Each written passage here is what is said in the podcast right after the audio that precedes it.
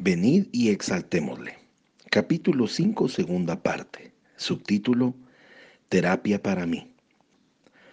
Después, en ese mismo hospital, Sandra, mi enfermera, vino a mi habitación y me dijo, Señor Shakarian, estoy aquí para llevarlo a su primera sesión de terapia. ¿Terapia? ¿Cómo puedo ir a terapia si ni siquiera puedo sentarme?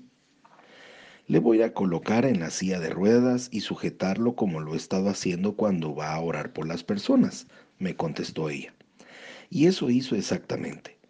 Me sujetó a la silla y me empujó hacia el cuarto de terapia. Cuando llegamos allí, vi alrededor de 15 personas en sillas de ruedas formando un gran círculo. La escena me hizo recordar las viejas reuniones en carpas donde yo asistía donde todos los enfermos en sus sillas de ruedas se empujaban hacia adelante para una oración de sanidad.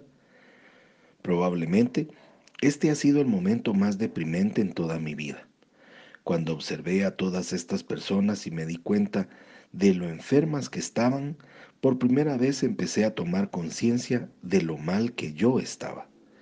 Mi memoria se había ido, no podía recordar un día del siguiente, no podía caminar, partes de mi cuerpo se encontraban paralizadas.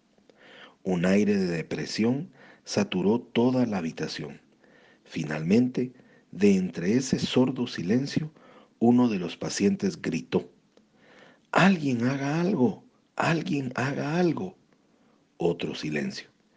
Entonces, como si fuera una respuesta del cielo, una mujer negra sentada atrás de mí empezó a cantar desde su silla de ruedas. Ella cantaba como un ángel.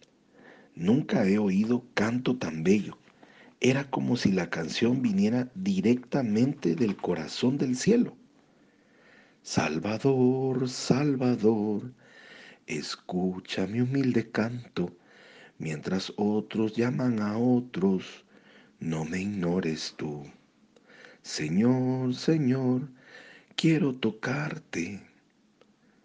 Y entonces clamé, todos comenzaron a llorar y sollozar. Alabanzas y adoración irrumpieron la habitación por algunos minutos.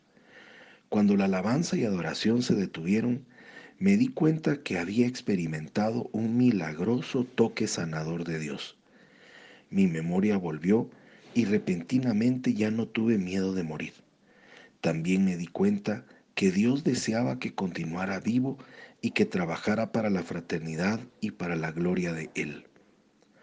Actualmente, mi cuerpo continúa fortaleciéndose cada día y Dios ha puesto una poderosa unción sobre mi vida, más grande aún de la que Él me había dado antes de mi derrame. Antes del derrame, las personas por las cuales oraba no caían bajo el poder del Espíritu Santo. Ahora cuando oro por ellas, cientos caen bajo el poder gracias a la nueva unción que Dios me ha dado. Las personas se están sanando. Estaba en Kansas City y oré por una mujer en silla de ruedas que nunca había caminado y a través de la gracia sanadora de Dios ella se levantó de su silla y empezó a caminar. Sé que todavía está caminando hoy. Por eso es que deseo hoy exaltarlo a Él más que nunca. Él es el Cristo, el Hijo de Dios. Mientras le exaltamos, Él cambiará nuestro mundo. Espero que esto suceda muy pronto. Dios no ha terminado. La iglesia será ahora más fuerte que cuando empezó.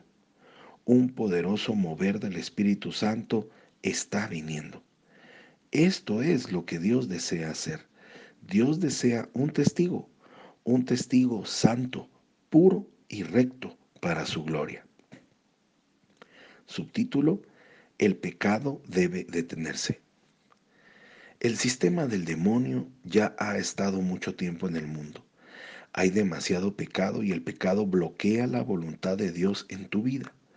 Hay mucha desobediencia a la voluntad de Dios. Solamente hay una forma de deshacernos del pecado y que las personas vuelvan a estar bien. Eso es por y a través del poder de Dios. De la misma forma lo hicieron los discípulos en Pentecostés. Desde esa solitaria reunión de oración y alabanza en el aposento alto, toda la ciudad de Jerusalén fue sacudida.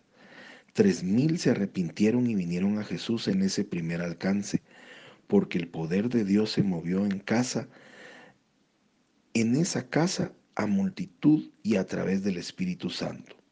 Repito, tres mil se arrepintieron y vinieron a Jesús en ese primer alcance, porque el poder de Dios se movió en esa multitud a través del Espíritu Santo. Dios quiere que su pueblo esté listo para recibir nuevamente su poder. Hubo un tiempo espiritual para todo. Hay un tiempo espiritual para todo. Hubo un tiempo para Pentecostés y cuando el reloj sonó, el Espíritu Santo vino y derramó su poder sobre los apóstoles. No conozco el segundo preciso en el tiempo espiritual en el que estamos viviendo actualmente, pero sí conozco la hora. Estamos viviendo los momentos finales de los últimos tiempos de la historia espiritual y Dios desea que nos preparemos para recibir el poder de su Santo Espíritu de una forma especial. Va a suceder. En su libro La fiesta de los tabernáculos, George Warnock comenta las fiestas de Levítico 23 haciendo un paralelismo de ellas con los tiempos de la iglesia a través de las edades. Las festividades mencionadas son 1. La Pascua, 2. Los panes sin levadura, 3. La fiesta de las primicias, 4. La fiesta de Pentecostés. 5. El sonar de las trompetas. 6. El día de expiación. 7. La fiesta de los tabernáculos.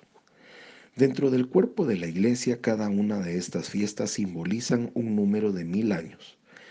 Para el Señor, un día es como mil años.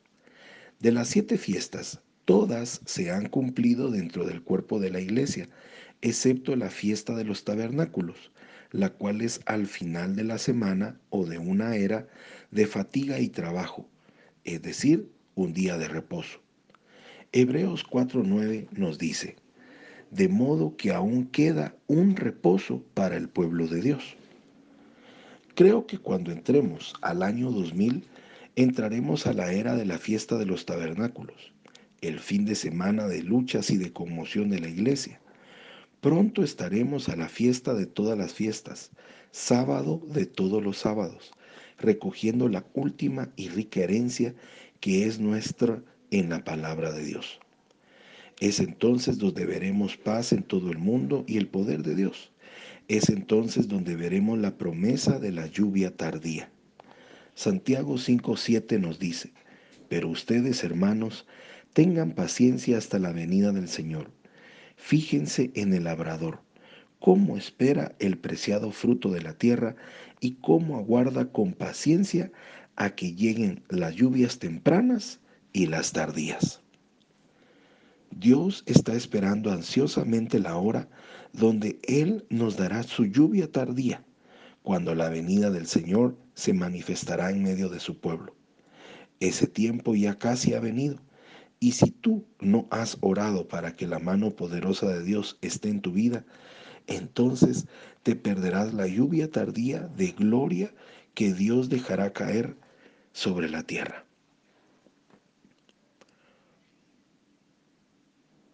Soy Pablo Zárate y te deseo un día lleno de bendiciones.